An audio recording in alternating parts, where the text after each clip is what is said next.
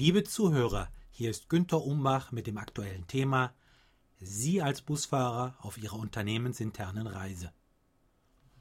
Heute sind Sie in Unternehmen auf das Wohlwollen von Abteilungen angewiesen, auf die weder Sie noch Ihr Chef disziplinarisch zugreifen können. Die Frage, wie erreichen Sie innerhalb dieser Matrixstrukturen von Firmen die notwendige Unterstützung für Ihr Lieblingsprojekt? Gestatten Sie mir als Antwort einen bildhaften und vereinfachenden Vergleich. Stellen Sie sich vor, Sie sind der Fahrer eines Busses mit Ihrem Projektziel. Sind das Ziel und die Reise so attraktiv, dass andere Mitarbeiter einsteigen möchten, sprich bei Ihrem Projekt mitwirken möchten? Wird es eine aufregende und spannende Reise werden, die den Teilnehmern Neues bietet, wie beispielsweise Erkenntnisgewinn und ein größeres Netzwerk?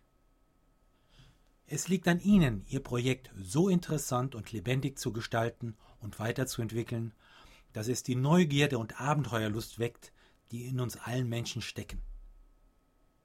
Als Busfahrer sammeln Sie Interessierte entlang des Weges ein. Einige Unentschlossene holen Sie vielleicht erst in der zweiten Runde ab. Motto Es ist besser, die Leute sitzen in Ihrem Bus als in einem anderen Bus. Es ist vorteilhafter für Sie, wenn die Leute ihrem Projekt Aufmerksamkeit und Ideen widmen als einem fremden Projekt. Die Stimmung an Bord ist super, die ersten Freiwilligen klopfen an und fragen, ob sie bei ihrem faszinierenden Projekt einsteigen dürfen.